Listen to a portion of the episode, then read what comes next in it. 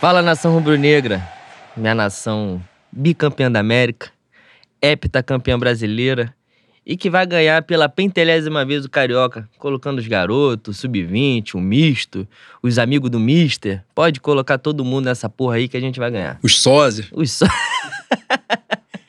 Eu sou Leno Lopes. E aqui é Juan Lucas, saudações rubro-negras. Primeiramente, feliz ano novo para todo mundo. Sejam bem-vindos à segunda temporada do nosso podcast. Muita saúde, muita luz, muita paz, muito amor, muitas realizações para vocês, para as suas famílias. Queremos agradecer demais né, a, audiência de vocês nessa nossa primeira temporada. Quando o Leno trouxe essa ideia para mim, a gente resolveu fazer o podcast. Jamais imaginou no primeiro ano ter um, uma audiência tão bacana, tão boa né, tão qualificada como a de vocês, que estão sempre interagindo com a gente, né, demonstrando carinho. E já batemos aí 20 mil audições nesse primeiro ano. É, a gente está começando agora o ano em fevereiro, né? O ano só começa depois do carnaval, né, Boi? É, a gente está cometendo esse equívoco, né? Não sei se isso vai gerar algum problema pra gente. Exatamente. Mas estava na abstinência de falar merda também, né? Essa é a verdade. É. Babando em casa, é, tremendo. Porra, Tava complicado. E, mas aqui estamos nós, né, para dar início a essa segunda temporada, que dentro de campo 2020 seja ainda melhor, né, do que 2019, porque a gente ganhou quase tudo, né, Boi? Mas tem um quase aí, né? Tem a Copa do Brasil, né? Teve coisa que a gente não beliscou, né? Então Exatamente. dá para beliscar esse ano. E falaremos aí bastante coisa. A gente nessa dificuldade de ver os jogos, né? Falaremos sobre isso também na questão do, do Flamengo e Globo. Né? Pedimos a vocês para que interagissem com a gente e construíssem essa pauta de, do programa de hoje conosco. E vocês lá participaram, deram as suas sugestões e toda a pauta foi formada com sugestões de vocês. Né? Antes de começar de tratar da pauta em si, quero falar sobre, rapidamente sobre a questão dos esportes olímpicos. Primeiro, que o time de basquete, né, o Fla Basquete, vem aí liderando o NBB está na semifinal da Champions League das Américas, que é o novo nome agora da, da antiga Liga das Américas, né, que o Flamengo ganhou em 2014, que é o torneio continental mais importante.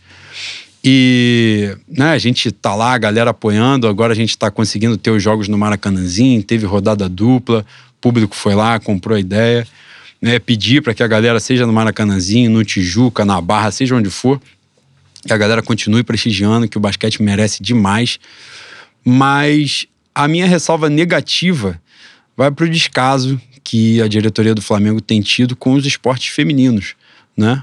Tanto o futebol feminino que foi, como é que eu vou dizer, sucateado, né? O Flamengo se desintegrou o time totalmente para Ferroviária, para Santos, para outros times que têm um investimento um pouco melhor. E largaram de mão, né? Já, já não havia uma, uma situação de prestígio muito grande com a questão do Flamengo Marinha, que custeava, né, o, o time de futebol feminino. E essa parceria aparentemente aí foi pro ralo. E nós estamos vendo já o Flamengo estreou no, na competição nacional tomando um vareio do Santos de 4 a 0. E o descaso se repete também com o Flavôlei, né? Que o Flamengo montou o time no ano passado para jogar a Superliga B conseguiu né, a classificação para a Superliga e montou um time pouquíssimo competitivo, né? Tá tomando porrada atrás de porrada, um desempenho muito fraco. Descaso total. Acho que né, o Flamengo trabalha com essa ideia da autossustentabilidade dos esportes olímpicos e eu concordo muito com ela, mas com certeza poderia ser feito um trabalho melhor e não é coincidência que o descaso seja com os esportes femininos. Né? Então, fica aí o nossa, nosso protesto, vamos dizer assim, né, para que eles possam modificar essa diretriz, fortalecer os esportes femininos, que são muito importantes, representatividade importa pra caramba, e é isso. Dando início à nossa pauta, o primeiro ponto, obviamente, falaremos. As questões que falaremos hoje são todas óbvias e necessárias, né? Mas a gente vai começar pelo litígio do Flamengo entre o Flamengo e a Globo, e por essa razão a gente não está conseguindo visualizar os jogos né, do campeonato estadual. Todo mundo correndo atrás do famigerado link pirata, né? É importante salientar para os nossos amigos ouvintes que, que estão ouvindo e tem essa sensibilidade de querer abrir canal para quem não pode estar no Maracanã. Vai eu falar um negócio. Você é abusado. Vou cumprir minha função social de abusado. Por favor, você que abriu o link no Instagram, desativa a porra do comentário. Porque o brasileiro você sabe como é, né? Se tiver uma chance dele perturbar a cabeça dos outros, ele vai fazer. Então desativa a porra do comentário por obsequio. Facilita, né? Facilita a vida da gente. E aí, por causa disso, a gente não tá tendo acesso aos jogos. Nos primeiros jogos ficou um pouco mais fácil, né? A Globo não foi com muito afinco para derrubar os links enquanto estava o sub-20, mas com o time profissional mesmo, né? É, a coisa ficou, o time principal, vamos dizer assim, ficou bem complicado. Né? Provavelmente na, no jogo de quarta-feira contra o Fluminense vai ser ainda mais complicado, né? Não vão permitir mesmo que os links rolem. É, e aí, por causa disso, a gente acaba ficando com material limitado para falar dos jogos em si. Né? Mas antes de falar sobre os jogos, vamos falar sobre o litígio, o que, que passa nessa questão. Basicamente, né, um resumão, o Flamengo, essa, essa, esse litígio entre Flamengo e a Globo sobre os direitos de transmissão dos jogos do Flamengo no estadual. O contrato do Flamengo se encerrou antes, o Flamengo fazia uma renegociação anual né? Já teve outros problemas, vocês vão lembrar, provavelmente, né? Que o Flamengo dizendo que ia entrar com o time reserva, que ia entrar com o sub-20, a Globo ia, fazia uma negociação, pagava um valor ao Flamengo, o Flamengo botava time titular para jogar e tal. E só que esse ano o Flamengo entendeu por bem, a diretoria entendeu por bem, renegociar os termos do contrato, que são basicamente os mesmos, salvo engano, desde 2016, não é Sim. isso? E os clubes grandes recebem um valor de 18 milhões de reais. Flamengo, Fluminense, Botafogo, Vasco recebem esse valor. E o Flamengo se sentiu no direito de uma maior valorização, porque no, no âmbito nacional, né, no, no, no Premier, né, na, na no pay-per-view, o Flamengo tem 19%, não é isso, Mudano? Isso. 19% da, do, dos assinantes, e isso no, no âmbito estadual deve ser uma, uma representatividade imensa, de 60%, 70%, sei lá, mas aí é chute. E o Flamengo achou por bem valorizar, como nesse período do ano, né, sem o Campeonato Brasileiro, o que passa na televisão são os jogos do estadual. O Flamengo entendeu uma base de cálculo lá para reajustar esse valor. A gente não tem acesso ao valor que o Flamengo pediu, muita coisa foi especulada de 60 milhões, 80, 100, mas a gente não tem essa, essa noção. A gente só sabe que o valor atual era de 18 milhões, que é o valor que os outros três clubes já ainda recebem. E por causa disso, como a Globo detém os direitos de transmissão dos adversários do Flamengo, o Flamengo não pode transmitir os seus jogos na Flá TV, por exemplo, né, de forma autônoma, independente, porque a Globo detém esses direitos de transmissão. Ao mesmo tempo, como a Globo não detém os direitos de transmissão do Flamengo, ela não pode transmitir os jogos do Flamengo, mesmo detendo os direitos de transmissão dos adversários do Flamengo. E aí fica esse impasse rola um, um, sempre tem um boato de uma negociação de jogo individual, né, como vai ser agora a semifinal do Fla-Flu da Taça Guanabara, mas aparentemente não vai rolar. E como é que tu tem visto essa, como é que tu tem visto essa, essa situação, Boi? De esse litígio, é, a dificuldade da galera de ver o jogo, acha que é uma estratégia interessante? O Flamengo tá certo de abrir essa frente contra a Globo, né? A gente não pode ganhar a mesma coisa que, que Botafogo, por exemplo. Não, não entrando no mérito clubista, né? mas a gente não pode ganhar uma, um, um, o mesmo valor de um clube que, quando tomou o lugar do Super Pop na Rede TV, teve menos audiência num campeonato internacional, por exemplo. Aquele Botafogo de Defesa e Justiça, que a, que a Rede TV transmitiu, teve menos audiência do que o Super Pop teria naquele horário. Então, é, a oferta e demanda funciona para qualquer, qualquer mercado do universo da galáxia, né? Quando é com o Flamengo, o Flamengo é malvado. E agora né, a gente vai. A primeira quebra dessa, dessa realidade em 2020 vai ser o jogo da Supercopa, domingo. Domingo, 11 horas da manhã, lá em Brasília. A gente vai falar sobre o jogo mais à frente. Mas domingo, pela Supercopa, o jogo já será transmitido pela Globo, né? Com narração do Galvão Bueno, que não narrou o nosso Mundial. E vai ver por isso que a gente não ganhou essa porra. Mas a gente ganhou a Libertadores, né? E. Não, ele narrou o Mundial. Quem Você não narrou foi a Libertadores. Se é. Me confundi, é verdade. Luiz Roberto deu sorte, eu não quero admitir isso. E, mas domingo a gente já vai ter esse contato, né? Com qualidade, né? Porque o jogo com a live ficou um cu de bunda, né? Essa é a verdade, né? Pô, e fica. Dependendo do cara que estiver fazendo a live também, tem uns, com, uns comentários impertinentes pra caceta, né? o cara, ele, ele quer fazer a live e quer comentar ao mesmo tempo. Aí prejudica. Quer ofender, quer, é. quer gritar. Aí grita errado, grita errado e. Porra. Qual é, mano? É, e esse litígio do Flamengo com a Globo não se resume apenas ao campeonato estadual, né? Não que os jogos do Campeonato Brasileiro não serão transmitidos, pelo amor de Deus, que fudeu, né? Senão a gente também não ter acesso a nada vai ficar meio complicado. Mas o Flamengo ingressou em juízo com uma ação contra a Globo para discutir os termos, o contrato do Flamengo com a Globo para o Campeonato Brasileiro, né, do direito de transmissão, vai até 2024. E o Flamengo ingressou em juízo com uma, com uma ação para discutir segundo a nota, o Flamengo não se posicionou oficialmente, né? Não, não, teve nota, mas a Globo sim. A Globo disse que o Flamengo reclama três coisas na ação: a fórmula de cálculo do pagamento para os times, a periodicidade dos pagamentos e o Flamengo também reclama um ressarcimento de despesa de deslocamento, né? É, a gente não sabe os termos, não sabe o valor que está na ação e tal, né? Porque são valores variáveis ali. Mas tem um outro litígio em curso, né? Então o Flamengo, vamos dizer assim, é, discute com a Globo em duas frentes paralelas, né? Tanto no estadual, que essa aparentemente não vai se resolver mesmo, né? Aparentemente vamos até o final do estadual, acho que é em abril, né, Boi? Não sei se é abril, se é maio. Hum, vamos é até maio. o final do. É, porque o Campeonato Brasileiro começa em maio, né?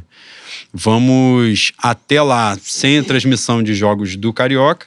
E aí, nesse período, o Flamengo vai jogar a Supercopa domingo os dois jogos da Recopa e já vai ter jogo da fase de grupos da Libertadores. Em março, né? início de março. Isso aí. Mas os jogos de estadual, muito provavelmente, é, teremos esse problema. Não, não sabemos se, por exemplo, nas finais de turno ou eventualmente o Flamengo na final do campeonato estadual mesmo, se os caras vão continuar assim ou se vai ter uma negociação individual. Mas aí é, é tudo especulação. É uma estratégia ousada, né? Não acho, honesta, aí, questão de opinião, não acho uma estratégia equivocada, acho interessante. As coisas que eu li sobre realmente faziam sentido.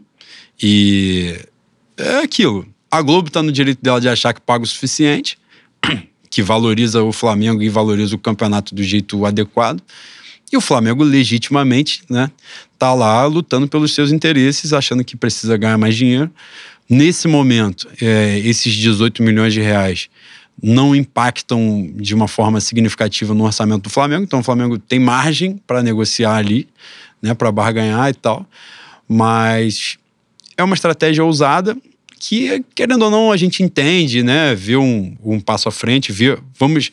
A gente só vai dizer se a estratégia foi acertada ou não depois, né? Vai ver o que, que vai arrumar nessa porra, né? Se vai ser todo ano assim, como é que vai funcionar. Mas nesse momento, assim, o prejudicado é o torcedor, né? Não tem jeito, porque a gente não consegue ter acesso aos jogos, por exemplo. O Flamengo jogou três jogos, não foi isso? Com o Sub-20. Sim. Mas eu acredito que nesse caso, a, a, a, o melhor momento do Flamengo fazer esse tipo de, de movimento é com o Carioca, né? São jogos de menor importância, embora a, a, gente vá perder o, os clássicos, né?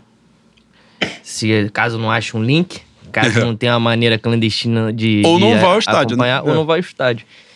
Mas o melhor momento de, da gente fazer essa frente realmente é o Carioca. Sim. É onde o Flamengo tem margem, né, pra barganhar. Foi uma pena nos três primeiros jogos, porque a galera não pôde, né, ver os meninos e tal, pra prestigiar, conhecer um pouco melhor. É, mas, mas é isso, né? A gente só vai saber se a estratégia foi acertada ou não depois, mais à frente.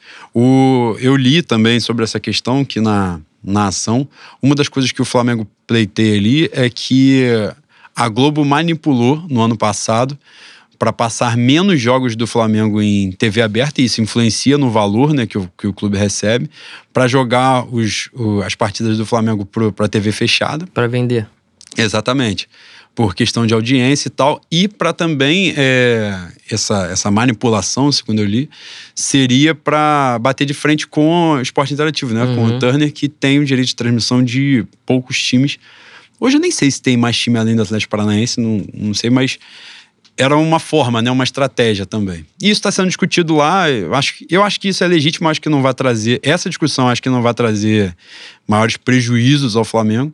A questão é saber se a gente vai ganhar alguma coisa com isso, né? Se vai realmente haver uma modificação dos termos de contrato e tal. E esse lance estadual a gente fica curioso, mas, né, infelizmente, vamos ver. Sobre os jogos em si, como a gente falou, complicado porque a gente não, não analisou, não, não pôde ver, ter acesso aos jogos, né? É, a gente só foi a um jogo, né? E alguns a gente foi vendo por link e tal. Então, difícil, assim, a gente. O material que a gente tem de análise é o que a galera falou, quem tava lá, quem viu e tal. Um ou outro link a gente dá para ter uma ideia. Mas aparentemente, não sei a opinião do Boi, aparentemente é, se destacaram, né? Aproveitaram a oportunidade. O Ramon, né? Muito parece, bom. Parece muito que bom foi lateral. bem. O Yuri. O Yuri César, né? Que é atacante, parece que foi bem. O Algum- Hugo foi bem de zagueiro. O Hugo foi muito bem de zagueiro. Parece havia uma expectativa sobre os, os jogadores que, que subiram, né, pro profissional esse ano, que foram o Vinição já tinha subido, né, mas a expectativa agora era dele jogar mais. E o Mateuzinho, né? Porque o Rodinei saiu, então tem a lacuna no elenco que o Mateuzinho sempre foi muito elogiado, desde que o Mateuzinho era do Londrina, né? Veio pro Flamengo há uns dois anos, ou um ano, não lembro. E sempre havia uma expectativa grande, que ele tinha qualidade e tal, não sei o que lá. E jogou. Disseram que o Jorge Jesus até gostou das, das atuações dele. Pelo que a gente teve acesso, não foi um destaque tão grande assim. Diferente de, por exemplo, o Ramon, que chegou a dar acho que duas ou três assistências nesse período. O Yuri César, que foi muito bem nos jogos. E, e o Hugo Moura, que foi bem zagueiro, mas o Hugo Moura já, já completou um ano de profissional, né? E tal, já tem uma, uma Mas rodagem. ele tava jogando numa posição que não é dele, né? Ele tava improvisado na Sim. zaga, ele é volante. Curiosamente, nas partidas que eu vi, tanto do ano passado quanto esse ano, eu achei que ele foi muito melhor como zagueiro do que como volante. Como volante, ele pareceu um bom jogador, mas assim, comum, né? Mas na zaga eu achei ele com uma noção um pouco diferenciada. O jogo que a gente foi, a minha, a minha grande expectativa era ver o Vinição. E eu saí meio decepcionado do Maracanã, porque eu achei, eu achei ele meio lento pra tomar as atitudes. Eu não sei se ele ficou meio disperso, se ele ficou com medo do- de jogar contra os titulares do Fluminense. Mas ele, é- ele foi muito elogiado ano passado pelo, pelo Mister, né? Foi um dos jogadores da base que teve uma atenção maior. Espero que, com o andamento do, da temporada e da carreira dele, esse potencial que o Mister vislumbrou nele eh, se realize. Mas, boi. Ele eu- até demonstrou uma qualidade técnica, eu achei. Mas Não, realmente sim, essa, essa sim. dinâmica dele foi complicada para um jogo profissional, assim. Realmente. Eu, talvez, talvez essa, essa tensão que ele tenha tido no, no último ano tenha gerado uma expectativa na torcida e nele também, né?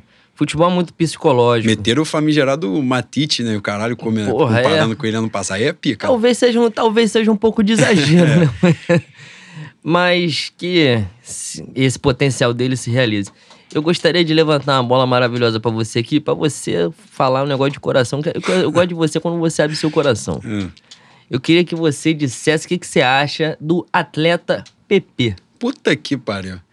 Eu, eu, eu fui ameaçado de, de agressão física no Maracanã no, no dia do Fla-Flu, porque eu, eu realmente não sei o que você... Eu vou, vou ser sincero, eu achei até que ele não estava fazendo um jogo merda. Não achei que estivesse fazendo. Por exemplo, quem estava fazendo um jogo tenebroso era o João Lucas. O João Lucas tava sacanagem. Sacanagem. O João Lucas tem a jogada que ele só consegue dar o passe pro lado direito, no corredor direito. Ele, se você mandar ele dar pro lado esquerdo, Pra ele, frente, ele ele só consegue jogar bloqueia. Ele bloqueia. Acho que ele cai sentado, dá tilt. Porra, um jogador que você vê que ele tem valência física ali, mas caralho, limitação técnica. Não, não dá pra ele. Não- ali realmente não dá. O PP não vinha fazendo um jogo ruim. No lance do gol do Fluminense, no Maracanã, ninguém pediu falta naquela porra, mas depois eu vi lá no replay que de fato foi. Só que depois, o que que acontece? Eu não sei o que que passa na cabeça desses malucos, de, desses jogadores de base, principalmente quando veste a camisa 10 do Flamengo. Os caras já se sentem gênios, gênios. Teoricamente, o gol do Fluminense nasce de uma falha. Para quem estava no estádio, foi uma falha, né? A galera não teve acesso a. não compreendeu que tinha sido uma falta. Logo depois, o PP teve mais cinco situações de jogo, a bola chegando nele. Maluco, ele, ele se sentiu gênio. Sim, eu sou o gelado. Eu não sinto nada. nada me abate. E o meio-campo é meu. Não, nada me abate. Ele virou uma bola 30 segundos depois de, de sair, jogando. O Fluminense meteu o gol. Por causa dele, tomamos um gol de calcanhar do Nenê. Tive que passar essa humilhação no Maracanã. Aí, 30 segundos depois, sai a bola, a bola rola pro PP. Ele virou uma bola de três dedos na, na frente da área do Flamengo, a meia altura, que passou por todos os atacantes do Fluminense, que ele ia fazer outra merda idêntica, os caras iam tomar a bola e meter outro gol. Aí ele recebe uma bola na defesa, tenta dar uma caneta no cara do Fluminense. Aí tem uma famigerada falta na entrada da área. Sai o Hugo Moura, que já tava dando bote igual um louco o jogo todo, né? Porque o Fluminense estava com o time principal. E a molecada vinha fazendo um bom jogo. O Flamengo no primeiro tempo foi, foi superior ao Fluminense. E aí, porra, sei lá, devia ter uns 40 minutos do segundo tempo. Foi todo mundo pra área. O que, que ele ia fazer na falta? Fatiar, jogar a bola na área e ver o que, que ia acontecer. ele deu uma porrada na bola, mano. Que a bola saiu direto. Tipo, a bola foi direto. Ela, ela, quando bateu no chão, já tava lá na puta que pariu.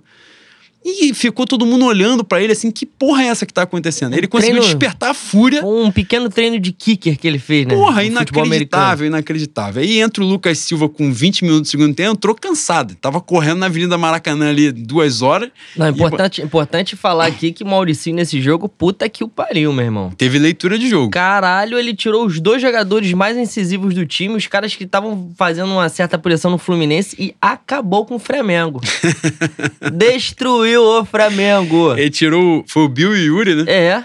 Botou Lucas Silva e. Quem foi o outro? Foi o Wendel. O en... Nossa senhora, Deus me livre. Vocês estão achando, não, vai, vamos voltar tranquilos, vamos voltar. O Flamengo é campeão de tudo. Não, meu irmão.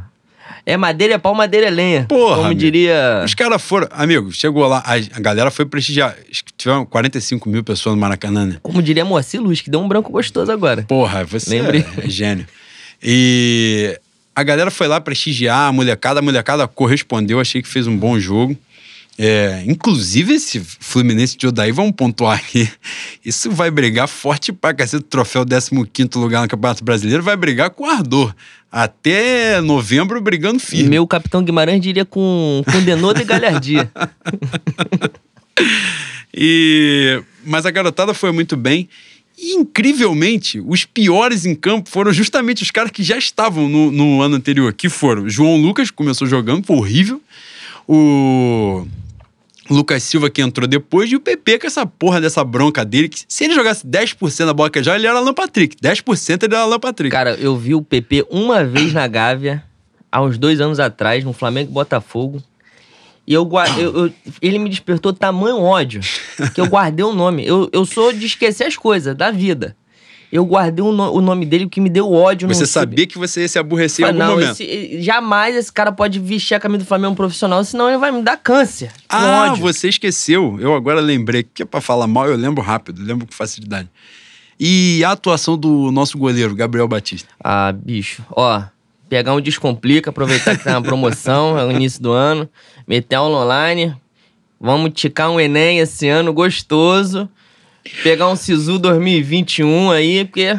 Porra, pegar uma engenharia civil na UFRJ, isso deve ser bom de cálculo. É, belas artes, belas artes na rural. Isso deve ser gênio em matemática e física, porque puta que pariu. Padre, mas, irmão, a dificuldade que ele tem de sair do gol é um negócio inacreditável. Parece que ele realmente não tem treino, aquela porra. E eu, o maluco tá um ele já tá um ano no profissional, já no elenco, ele foi campeão da Libertadores, tá no currículo dele. Se parar agora, fizer uma rural, fizer história na rural, já tá lá. Não segurou um Gatorade.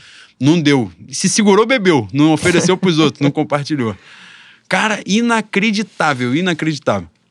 Flamengo e Vasco eu não vi, né? Mas falaram que foi um início muito inseguro também, que ele deu uma melhorada no segundo tempo. Mas também o Vasco de Abel, o Vasco, justiça seja feita, não tinha entrado com, com o time principal, tinha mesclado, né?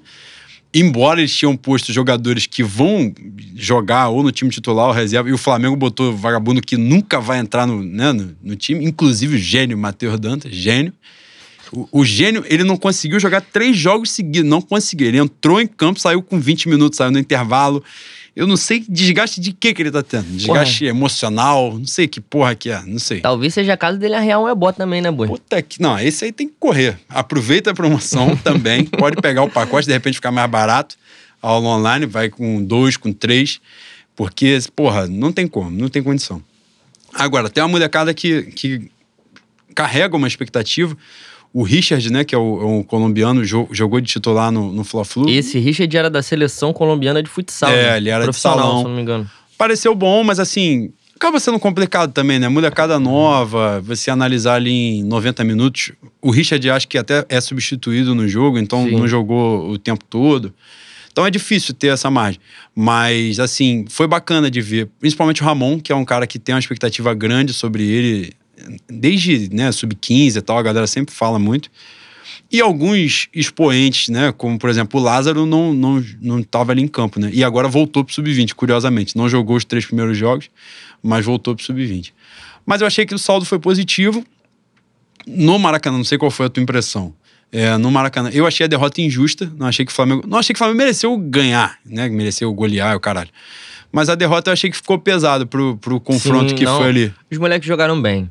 Eu gostei do jogo. Segundo tempo pesou um pouco parte física também, né? Eu Sim, me surpreendi. Eu não esperava que o Flamengo é, conseguisse impor ritmo dentro do jogo contra o time profissional do Fluminense. E o Flamengo, em determinado momento do jogo, chegou a dominar as ações por um período legal ali de 10 minutos 10, 15. Dominar mesmo, sufocar é, mesmo. É, sufocar legal. Mas, mas é, é, o que eu falei aqui, né, cara? Talvez a, a expectativa deles de jogar com um time profissional, jogar contra atleta bastante rodado como Nenê, é, Hudson, eles tenham sentido no decorrer do jogo. Egídio, né? é gênio. Egídio é teta campeão brasileiro. O muro é muito baixo, né? Ah, o futebol que... é a mãe, né, boi? Puta que o pariu, o muro é muito baixo. E tem coisa que só a reencarnação explica. Não, Como é que você vai é explicar é... que Egídio é campeão brasileiro? Sensacional. Fomos. Eh, ah, tu não tava, né? Eu fui, moça bonita, ver aquela exibição exuberante do, do Bangu Atlético Clube de Eduardo Alax que, conseguiu um jogo, porra, totalmente equilibrado, saiu 5 a 1 Quem não viu o jogo achou que foi um massacre do Fluminense. E os caras entregaram três jogos, três gols no intervalo de, sei lá, 10 minutos. entregaram, tipo, o zagueiro, porra, deu bote errado. É igual o Brasil e Alemanha. Bagulho sensacional. E o Egídio, o Egídio, no, no, segundo tempo, tava ali marcando do lado que eu tava na arquibancada. Entrou um cara no Bangu que eu não faço a menor ideia de quem seja e provavelmente o Egídio também não sabia. Em três minutos dele, eu vi que ele não tinha condição também, não é gênio não. Em três minutos dele, ele fez três jogadas para cima do Egídio que você passa toda hora na cabeça. Caralho, o Egídio é teta campeão brasileiro. Puta que é muito fraco, o muro é muito baixo. E o Egídio é titular absoluto desse Fluminense, absoluto. Ninguém desbanca ele. Vai ser um ano promissor pra caramba. Isso deve um ter muito sofrido bom. muito nas últimas três encarnações, boi. Que a vida tá delícia. A vida tá uma uva pra ele, tá morango. Tá coisa maravilhosa. E eu acho que o saldo foi positivo. Né? A gente agora vai enfrentar na quarta-feira o Fla-Flu, né? nessa próxima quarta-feira, o Fla-Flu pela semi da Taça Guanabara. Eu achei que esses dois jogos com o time profissional, naquilo que a gente conseguiu a ter. Profissional não, principal. Com aqueles. Aquilo que a gente conseguiu né, ter acesso do material dos jogos e tal. Achei que o Flamengo. Esse Flamengo Madureira, por exemplo, no jogo do, que foi no dia da, do aniversário, né, da tragédia. Os que a gente conseguiu ver os melhores momentos, por exemplo, o Flamengo criou muitas chances, né? Muitas chances. O outro foi Rezende, né? Foi, foi Rezende. Muitas chances também. Os, os, ambos os placares foram injustos, porque poderiam ter sido muito mais. Só nesse Madureira, o Gabriel perdeu uns três seguidos antes de meter o, o, o gol, né? Que ele fez. E, mas foi bacana de ver também, né? O Pedro entrando, meteu dois gols, dois jogos, meteu dois Michael gols. Michael entrando bem. Michael entrou bem. É, qual foi outro reforço que a gente conseguiu ver? Léo Pereira. Gustavo Léo Pereira Henrique. jogou esse jogo, né? É, Léo Pereira, Gustavo Henrique jogou os dois. Léo Pereira jogou de titular esse agora, fez um gol que foi anulado. Importante deixar registrado aqui a minha tristeza em ter que ver o meu Mari indo embora. Um um desfalque muito grande na zaga mais gatinha do Brasil, né, Boi?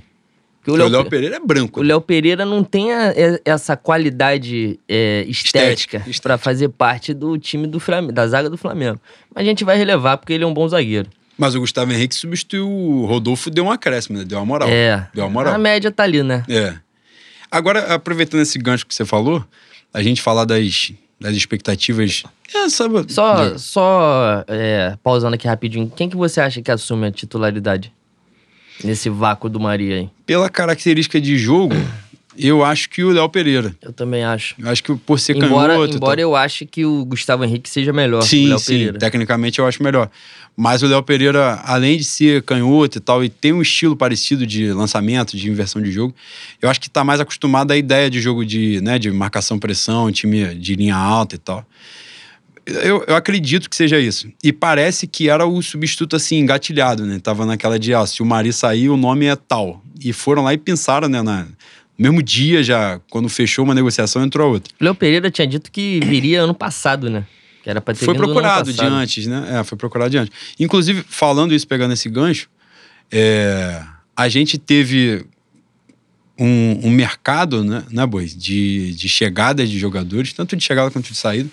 Mas achei que o saldo foi bastante positivo, né? Porra, muito positivo, muito. Primeiro que a gente se livrou de Rodinei, né? Importante ponto, começar pelo começo. Se não tivesse chegado nada e saído do Rodinei. Já era um avanço gigantesco. Já era talvez a maior janela de transferência do Flamengo dos últimos Mas a gente, a gente. O Flamengo hoje. Eu, é complicado não, não querer ser clubista falando essa merda que eu vou falar agora, né? Mas vou falar. Eu acho que o Flamengo tem top 10 de elenco do mundo. Sem sacanagem. O reforço que o Flamengo fez. Os últimos jogos a gente termina com Michael, Gabigol, Bruno Henrique e Pedro um time ofensivo, um time muito forte e ainda não estrearam Pedro Rocha, Thiago Maia. E. Não, é Pedro Rocha e Thiago Maia, os outros né? jogaram. Então é, é, é uma variedade de opção que, que o, o mercado do Flamengo deu pro Mister muito grande. É um elenco muito mais forte do que o de 2019, porque o banco tá muito reforçado, né? E foi importante também perder só um titular, né? Dentro é. de só o Mari sair, né? Essa... A, gente, a gente continua tendo esse, essa brecha da lateral direita, porque eu acredito que. Acredito não, tenho certeza que o João Lucas não vai conseguir se firmar ali. Dizem que o Berril pode ser uma, uma opção. Berril que teve para sair, não é, saiu, né? Se esforçou para não sair, diga-se de passagem. Se esforçou para não sair. Mas é um time muito. É um elenco muito mais forte que o 2019 com o tempo de trabalho do Mich na pré-temporada, né? Quer dizer, pré-temporada. Usando o Carioca de pré-temporada. E, e quando chegou, não teve, né? Teve não aquele teve. momento ali para na pausa da Copa América na época para dar um, é um arremedo ali, mas, porra, com o Flamengo a oito pontos do Palmeiras, já tendo que correr. Os nossos queridos abutres da imprensa já começam a secar o Flamengo desde cedo, né? Porque tem que trabalhar um, um mau agouro no início da temporada, né, Bruno? Você que é o bruxo famoso de Bangu, você conhece. O mau agouro você trabalha desde o início. E brasileiro os... é obrigação. Exatamente. Não, os caras falando que a maneira do Flamengo jogar já é, já é conhecida.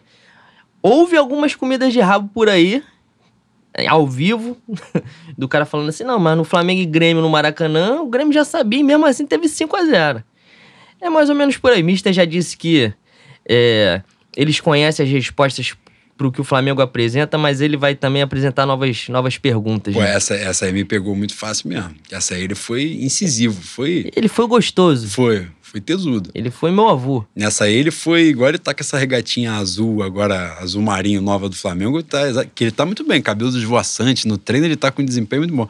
Inclusive ele ontem tava à beira do gramado, ontem não, no, no, no jogo de sábado, de regata, né? Tá com foda-se. O próximo ele já vai de bermuda e chinelo e vai por aí mesmo, já tá Cara, em casa. Ele é, ele é o dono do, do Rio de Janeiro se ele quiser é dono do país. Ele vai fazer o que ele quiser. Exatamente. Não, ele tá na razão dele. No fundamento, calor da porra, ele pode fazer isso. Mas eu achei que o Flamengo identificou bem né? Teve a saída do Reinier também, que foi um, um reserva muito importante no ano mas passado. Mas era uma saída já esperada. Né? Esperada, né? sem dúvida. É...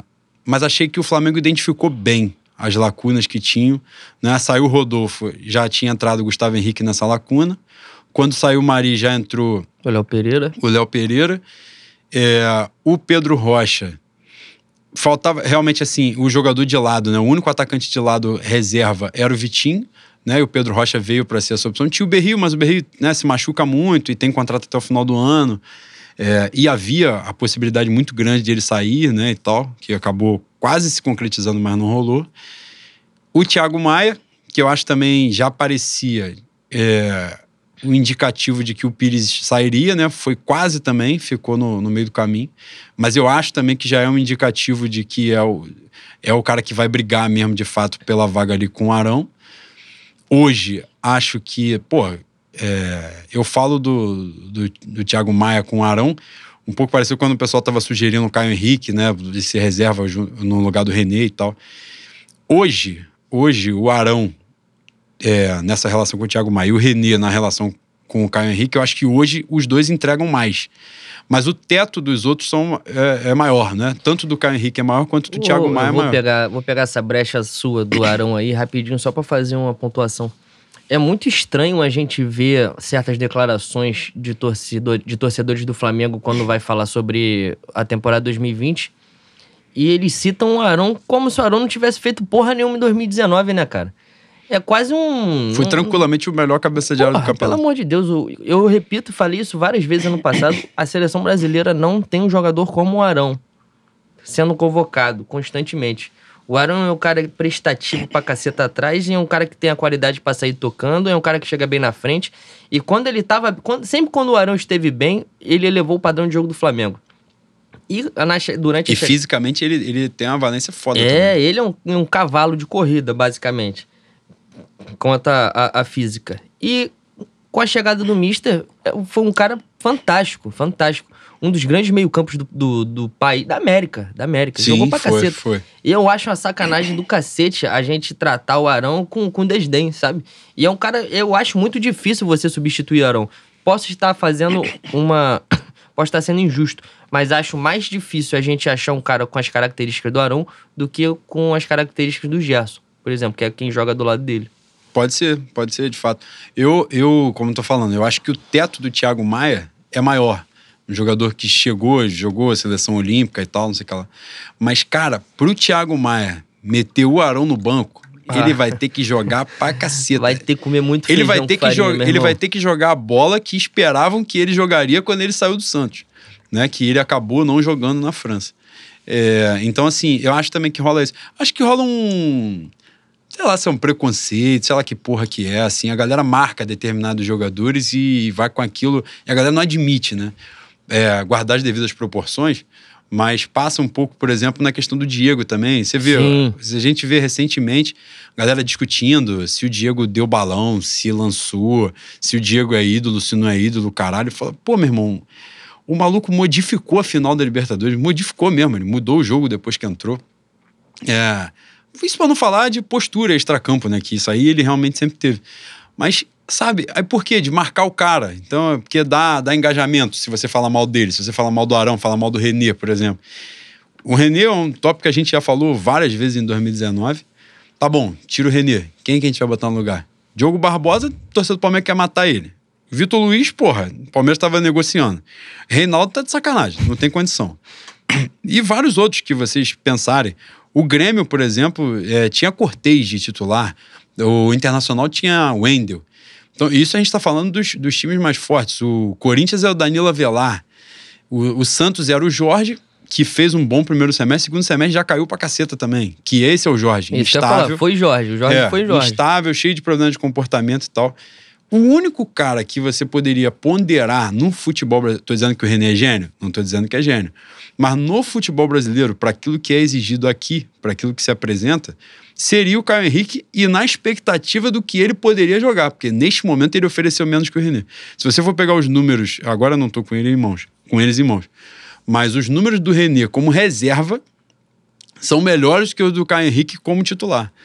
E assim, é um jogador feijão com arroz, mas ele básico. Óbvio que num time, porra, igual os 11 do Flamengo, que os 11 são bons pra caceta, você, algumas, alguns jogadores ficam ali meio marcados, né? Pô, não cabe aqui. Mas totalmente longe, por exemplo, o René dizer que o René era como se fosse o mesmo nível do Rodinei. Porra, não tem fundamento nenhum. O René entregou muita coisa, foi muito útil sempre que, que foi convocado, né? Vamos dizer assim, sempre que necessário. É, e acho que rola um pouco isso com o Arão. A galera prende um pouco, fica com ranço de outros tempos, que o Arão dava aquela desligada mesmo e tal. A gente sempre falou, cara, o Arão tem qualidade. O Arão nunca é um cara que vai ser enxotado do Flamengo. Tem qualidade. Agora, alguém tem que saber aproveitar. Quando veio um, um treinador de verdade, soube aproveitar e o maluco foi né? Hoje o Arão é um ativo do Flamengo absurdo. Hoje ninguém tira o Arão a troco de banana. Se eu não me engano, o Mister, o Mister exaltou o, o Arão como um dos poucos jogadores, assim, na chegada do Mister, claro. Exaltou o Arão como um dos poucos jogadores de qualidade europeia que o Flamengo tinha no elenco, né? Pra ele você. chora, né, na, na, premiação lá, quando o Arão ganha o prêmio do Campeonato Brasileiro. É. O Mister se emocionou, porque ele realmente tirou um cara que era o patinho feio, né, como ele uhum. fala antes, e transformou em cisne, né? Porque o maluco jogou absurdamente. O Arão foi, o Arão foi muito importante nesse time mesmo. Ele não foi só mero, né, mera peça ali dentro dos 11. Ele foi muito importante mesmo. E o Arão, outra coisa que talvez seja polêmica. O Arão carregou o Gerson no, nos últimos jogos. Bastante. Carregou, mas carregou mesmo. O Arão, o Arão estava onipresente no meio-campo do Flamengo. Num grande pedaço, eu não, não sei dizer, não sei é, quantificar, né, de a partir de que momento foi isso. Mas numa faixa aí, vamos botar de uns 10 jogos, dos 10 últimos jogos do Flamengo, o Gerson fez uma boa partida, partida do nível dele, que foi o jogo contra o Corinthians, que ele realmente jogou muito bem. Em todos os outros ele foi muito mal. O Gerson no, no Mundial, no, no, jogo contra o... Qual foi o time que a gente pegou? Ao Ali? Ao Hilal. Ao Hilal. Porra, a partida dele foi tenebrosa, foi horrível, horrível. Vários outros jogos, Flamengo e Vasco, muitas outras partidas, muito mal. Sentiu a parte física, né? Óbvio, eu acho que foi mais essa questão mesmo, que eu acho que ele é um jogadoraço tem muito a contribuir. Mas quem sustentou a bronca várias vezes foi o Arão mesmo, de, de os caras virem 4 contra 3, vindo todo mundo pra cima do Flamengo e ele largar de mão. E querendo encebar no meio, querendo dar caneta, querendo dar come no lugar que não podia. Mas é a mesma coisa, tipo, quem é que criticava o Gerson? Não criticava, mas ao mesmo tempo também não reconhecia a importância que o Arão estava tendo naquele momento. É foda, né? É complicado. Como você falou, eu achei que as lacunas foram bem preenchidas nessa saída do Rodinei tem a expectativa de que o Mateuzinho fosse esse jogador, mas aparentemente, nesse iníciozinho de estadual, não, não se destacou. Acho que se ele tivesse, por exemplo, tido o desempenho que o Ramon teve, já ia rolar aquelas, pô, o cara foi bem. Então vamos ver, vamos deixar jogar um jogo aí qualquer, tipo Taça Rio joga mais vezes e tal. Mas aparentemente não rolou isso. Não parece que teve um destaquezinho no primeiro jogo, mas nos outros jogos já foi uma coisa normal, né? É, no jogo do Fla-Flu ele não entra, né? O João Lucas não, não sai. É. E aí não entrou mais e tal, acabou tendo pouco, pouca margem assim para trabalhar. Não sei se ele vai conseguir ocupar essa lacuna, ocupar essa brecha de ser o, o, lateral direito imediato. Eu gostaria muito que fosse, muito, de verdade, porque assim, moleque novo, sabe? Moleque nosso que vem de base, trabalhando. Acho que é importante ter determinados jogadores no elenco. Como torço pra caramba pro, pro Vinição ter méritos mesmo, conseguir jogar bem, desempenhar. Até porque a gente vai jogar campeonato pra cacete esse ano. E, inevitavelmente, esses caras vão entrar em campo. Não tem jeito, né? O Vinícius, é, o Hugo Moura, de repente, como zagueiro, né? É, porque a gente tem na zaga, hoje, tem o Rodrigo Caio, Léo Pereira, Gustavo Henrique e Tuller. O Hugo Moura, para mim, tranquilamente, pode ser esse quinto cara que antes era o Matheus Dantas, né? E, porra, Matheus Danta não, não tem condição. E o Hugo Moura, como zagueiro, ele tem qualidade. Eu acho que ele tem qualidade para ser trabalhado ali. Ele já tinha, já tinha tido um desempenho muito bacana. Um jogo ficou muito marcado para mim, dois jogos. Foi um, com o Abel. Foi um Flamengo e Vasco, né? Que o Flamengo joga com o time todo reserva, toma que é o que o Rodinei perde o gol e no finalzinho tem um pênalti que o Max empata. Foi uma partidaça dele, jogou muito. E o outro jogo foi um Flamengo e São Paulo, que o Flamengo joga lá no Morumbi com o time C que empatou também e ele fez uma partidaça de zagueiro. Eu acho que ele, eu acho que a posição dele é, é como zagueiro mesmo, pelo que ele apresentou, né? Mas expectativas para esse ano? O que, que você acha, Boi? Porra, minha expectativa é ganhar tudo, né? E beber muito mais do que 2019 para comemorar. Porque ainda me falta a Copa do Brasil, um Mundial, né? Tem isso aí. É, a gente já vai jogar domingo? É domingo, domingo né? 11 horas. Domingo, 11 horas, a Supercopa contra um Atlético Paranaense combalido. Pegando, pegando o gancho. Como você vê essa... É, é a primeira vez né, que vai ser disputada a Supercopa. A importância de, de ser um título nacional. Né, de, de, a gente disputar isso, tem que disputar a Viera mesmo e tem que Claro, eu não tenho dúvidas que esse vai ser um título importante conforme o tempo for passando. E a gente tem que ganhar. Tem que ganhar. É, o, é o que o Mister falou. É, é não é um, obviamente, não tem um peso de um brasileiro, não tem um peso de uma Copa do Brasil. Mas vai ser um título importante. Vai ser um, como se fosse um, um carimbo. Uma reafirmação da superioridade do ano anterior. E é, é, o momento do Atlético Paranaense é, é, tão abaixo do Flamengo que não dá nem pra gente fazer zica reversa, né, Bui? Porque foi embora Thiago Nunes, foi embora. Bruno Guimarães. Bruno Guimarães, Marcos Ruben, Léo Pereira. Porra. Quase foi o, o, Rony. o Rony, né? Que foi o que ficou. Pois Aí é. saiu o Thiago Nunes e entrou o Dorival. que dentro dos, dos que estão aí há bastante tempo, dentro do que é mais do mesmo, é um bom treinador. Mas não se compara, né? Ao, ao Thiago Nunes. Mesma coisa que a gente estava falando do teto, né? O do Thiago Nunes é, parece bem mais alto. Pois é. Embora o Thiago Nunes, o Thiago Nunes esteja com a vaga ameaçada na, na Libertadores, esteja sofrendo alguns problemas no Paulista, mas não acredito que, que continue nessa. Eu acho que ele vai se afirmar bem lá. Mas, porra, Flamengo não. As 15 prateleiras acima do Atlético tem que ganhar.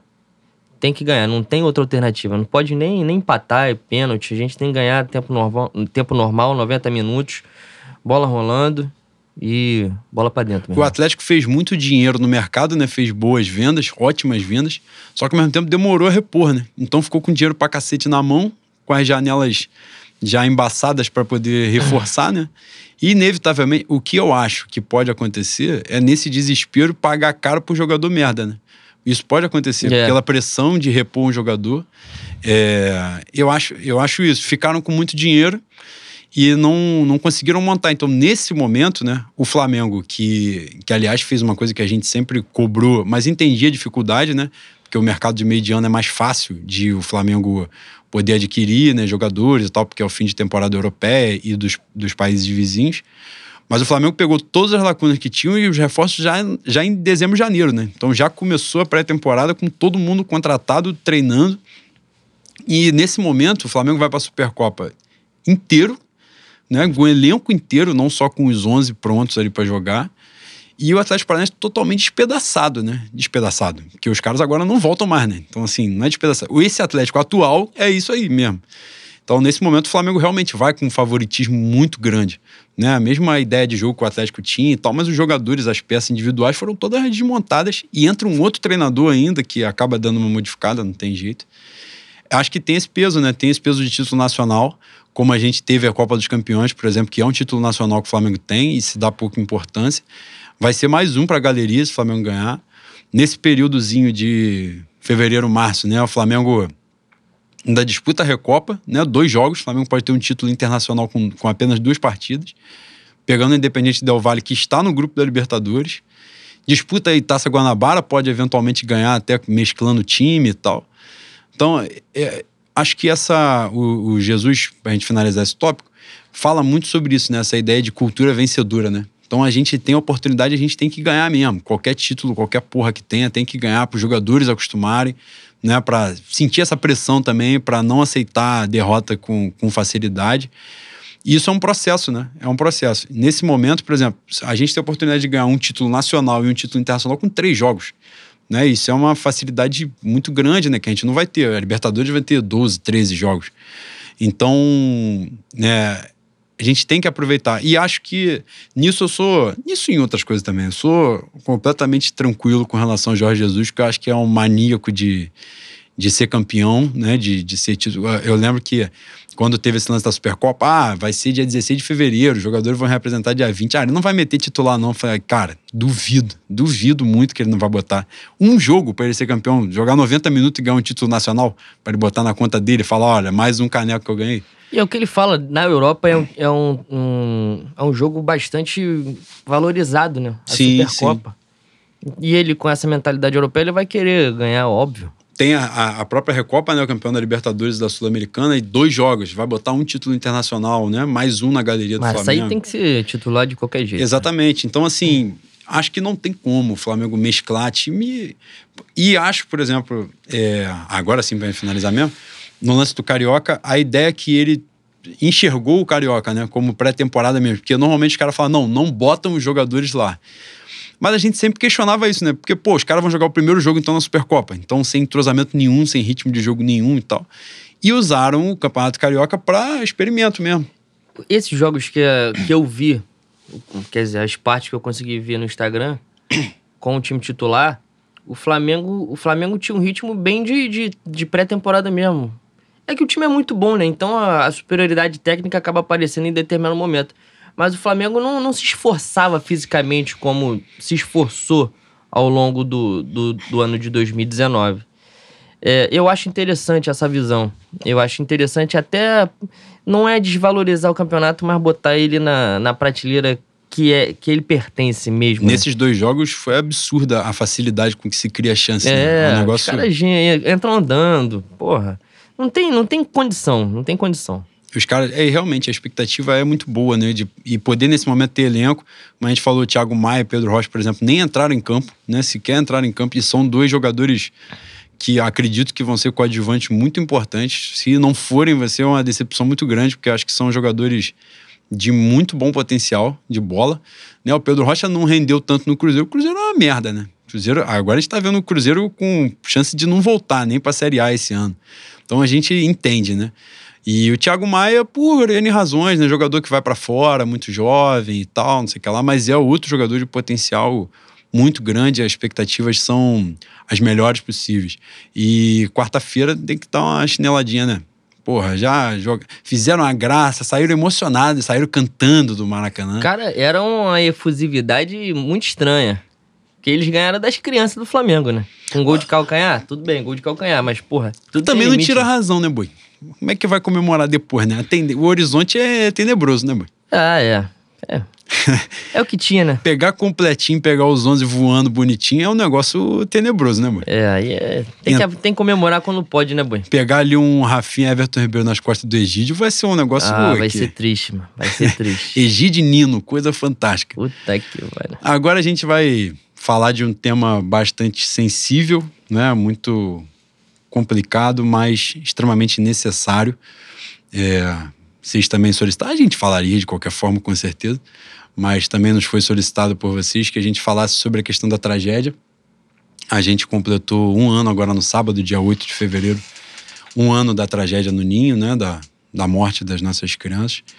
Eu sempre dou a minha, né, já eu expus aqui várias vezes a minha opinião, hoje vou falar mais algumas coisinhas, né, porque a gente estava no meio de, de jogo e tal, não sei o que lá, e, e tudo muito nebuloso, né, a gente não tendo muito conhecimento sobre as coisas e tal, e ficava um pouco mais complicado de falar. Mas eu acho importante que as pessoas ouçam também, como eu trabalho com isso, né, como sou advogado e tal, trabalho na área civil, para mim, eu enxergo a coisa de uma forma mais técnica também, né? Tem a, a, parte humana, óbvio que falarei, mas parte técnica. Mas eu queria que as pessoas te ouvissem falar um pouco sobre como isso tem sido para você, todo esse esse período, essa a condução do caso, tudo, absolutamente tudo. Eu acho que tem um, um foco muito grande na, nas indenizações. E as indenizações são as indenizações são uma pequena parte de todo esse processo, né, Bui? É, é, uma, é uma marca, uma cicatriz indelével na história do Flamengo. Não tem como apagar. Não tem como apagar e a gente tem que fazer questão que quem esteja lá dentro não queira pagar o que aconteceu naquele 8 de fevereiro. Porque não pode voltar a acontecer. A gente tem que tratar com o máximo respeito as famílias, coisas, coisa que não vem acontecendo, e isso, esse é o meu ponto.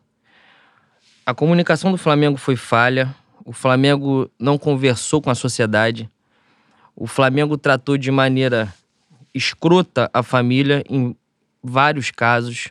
Teve dirigentes saindo no meio da, de, de conversa com os familiares. Na, no último final de semana, alguns familiares foram impedidos de acender uma, acender uma vela no, C, no CT, no Ninho do Urubu. E o memorial que falaram que seria construído, ninguém mais tocou no assunto. Enfim, eu acho que as pessoas dão muita importância a dinheiro, dão muita importância ao cifrão e o trato humano é completamente esquecido, né? as grandes as grandes homenagens a, o respeito à memória desses, desses nossos dez garotos estão todos nas costas da torcida. Do Flamengo da gente, da torcida organizada que faz que, das torcidas organizadas que fazem questão de cantar os 10 minutos. E isso tem que passar para a instituição. Né? O Flamengo tem que fazer questão de lembrar sempre desses 10 garotos seja seja com memorial, seja com algum símbolo que lembre esses garotos no uniforme para sempre, porque são nossos e a gente tem que, que lembrar, como eu tenho, como eu estou falando, tem que lembrar para que seja a luta da memória contra o esquecimento, né, Boi? É, isso aí. É, eu quero falar sobre o caso analisando duas vertentes, né? Uma falando sobre o clube, sobre a postura do clube, e quero falar também sobre a postura da torcida, que eu acho importante a gente fazer algumas reflexões. É... Sobre o clube, eu acho que o clube se comporta de. O clube que eu falo, a diretoria, né? Hoje, hoje eu recebi um comentário até bacana, uma, uma, opinião né, de uma pessoa. A pessoa não estava dizendo que eu estava falando isso mas falou assim com a coluna belíssima que o Mansur escreveu hoje, um artigo belíssimo, recomendo muito do Jornal Globo. E a pessoa falou assim: é preciso ter muito cuidado com as é, de dissociar, não é? As ações do, dos dirigentes e de determinados torcedores da imagem do clube. E passa justamente por aí, foi isso que eu falei para essa pessoa, não lembro o nome agora, peço perdão do, do rapaz que interagiu comigo, mas esse é justamente o ponto em que a gente bate. Porque a postura dos dirigentes e da torcida do Flamengo, claro que a torcida do Flamengo tem mais de 42 milhões de torcedores, então você vai ver posturas totalmente diferentes. Mas ambas são indissociáveis da imagem do Flamengo. Não tem como. Você quer compreender isso? Pega o nosso maior rival regional, o Vasco, até a época do Eurico, era um clube considerado simpático por história ligada né, à luta contra racismo e tal, não sei o que lá. Desde o Eurico, o Vasco se tornou um dos clubes mais antipáticos do futebol brasileiro. E isso é falado por gente de São Paulo, gente de Minas e tal. Isso arrasou a imagem do Vasco. Arrasou a imagem. E o Vasco é um clube grande, uma torcida muito grande e tal. E isso passou com várias outras situações. O próprio Cruzeiro, claro que a gente está falando de situações diferentes, está falando, de, no caso do Flamengo, de morte de criança. É, mas assim, isso aconteceu com o Cruzeiro, postura de desrespeito a outros clubes e tal. E aí o clube vai quebrando, vai se, porra, sendo dilacerado.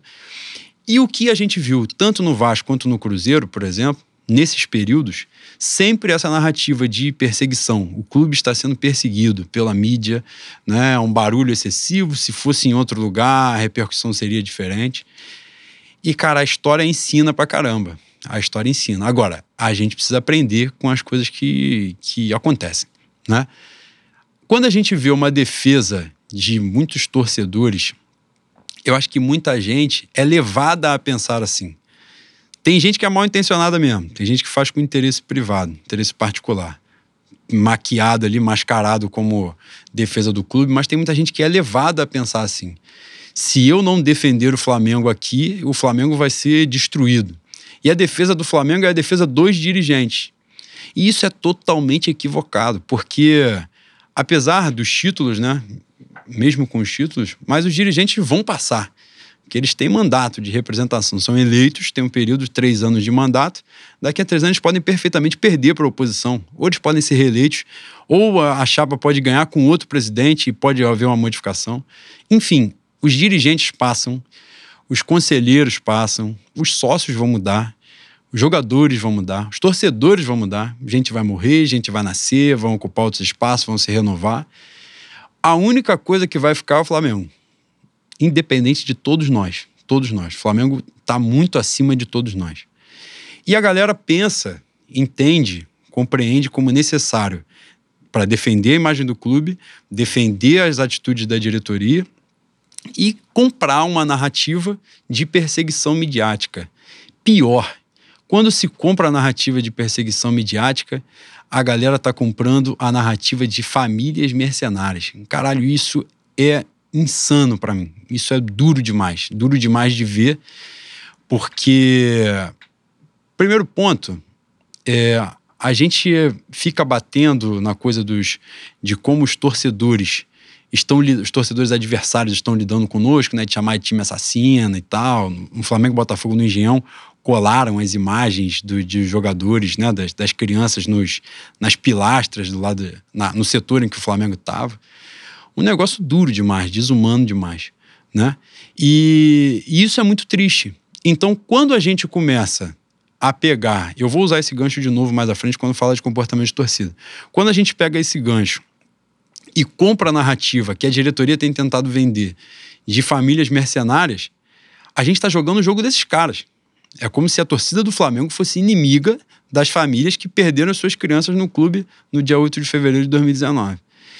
Isso é desumano, cara. A gente vê, eu vejo determinados comentários, para mim seria muito fácil se eu visse dirigentes de outros times tendo os mesmos comportamentos do Flamengo, eu ia ficar puto pela desumanidade, mas ia ficar muito aliviado de que não eram os caras do meu time. E quando eu vejo determinados comportamentos do Flamengo, porra, eu não sei nem te dizer assim a minha decepção, a vergonha que eu sinto, eu me sinto envergonhado. É, cara, a gente vai, se você for fizer uma, uma leve pesquisa assim rápida, você vai ver uma série de comportamentos. Você falou o lance, um vice-presidente importante do Flamengo levantou no meio de uma audiência de mediação com os pais das famílias. É, a gente viu na última sexta-feira, na audiência lá na Alerj, na CPI na Alerj, o presidente nem foi lá, estava almoçando num shopping, foi visto almoçando num shopping na hora da CPI. Aí foi o CEO do Flamengo, e o CEO teve, na solicitação de uma advogada para que uma mãe fosse lá, né, por questões religiosas, de acender a vela no lugar onde a criança faleceu. E o cara disse que o Flamengo estava concentrado e ninguém podia entrar no CT sem autorização, só após as 16 horas, que era quando o Flamengo sairia. Cara, se o Flamengo estivesse concentrado para jogar contra o River Plate a final da Libertadores, ele já estaria errado. Porque uma criança morreu queimada, filho, filho, sobrinho, neto, seja lá o que for, morreu queimado dentro das dependências do clube e tem todo o direito de entrar ali. Mas era um Flamengo contra o portentoso Madureira numa taça Guanabara, entendeu?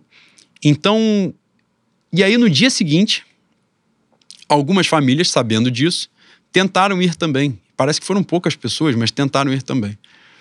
E aí estava acontecendo uma missa na igreja de São Judas Tadeu, que fica longe do Ninho do Urubu, uma missa, inclusive, muito bem fotografada na mídia social do Flamengo, mas com zero familiares. Não tinha um familiar das vítimas na missa que estava sendo rezada, sendo velada lá em memória das, das crianças. E sequer houve convite, né?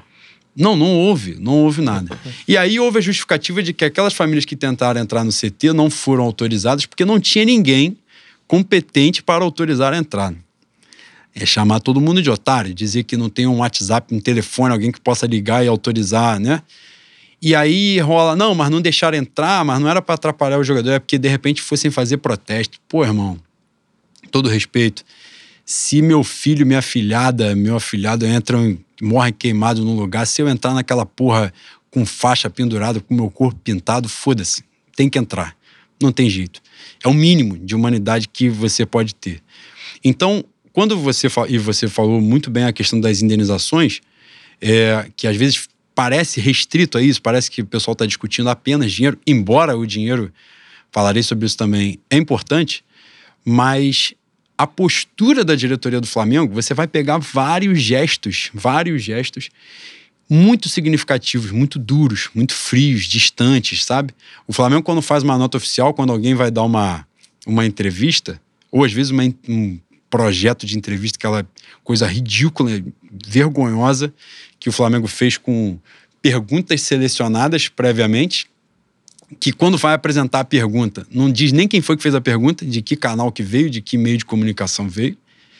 É, inclusive, a entrevista começa com a famigerada pergunta: esta página está virada. Tipo, porra, aquilo ali foi ensaiado, foi planejado, tem um roteiro seguindo. Quem é que começa uma porra dessa com perguntando se a página está virada. E você começa a pegar um histórico de atitudes de vários pontos isolados da diretoria e você vê que o problema não é só a discussão de dinheiro, é a postura que está sendo ali. Quando rola uma nota oficial, aí eu já posso falar profissionalmente, quando rola uma nota oficial como aquela rolou lá na época do acidente, logo depois, quando rolou a proposta da Defensoria Pública com o Ministério Público e o Flamengo recusou, o Flamengo emite uma nota oficial citando jurisprudência, que é importante pontuar, não há uma jurisprudência, porque não houve nada parecido com o que aconteceu com o Flamengo. Não houve na Vale, não houve na Boate Kiss, não houve no Chapecoense, não houve em lugar nenhum.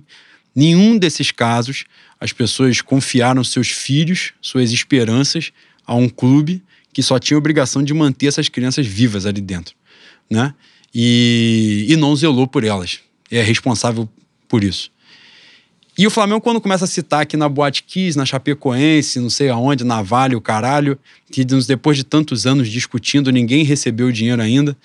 Cara, eu trabalho com isso, isso é tom de ameaça. É dizer, ou você aceita aquilo que eu tô te dizendo e eu vou te pagar agora, ou se você quiser discutir, você vai demorar um tempão e vai ficar na merda. Você vai passar dificuldade e vai ficar na merda.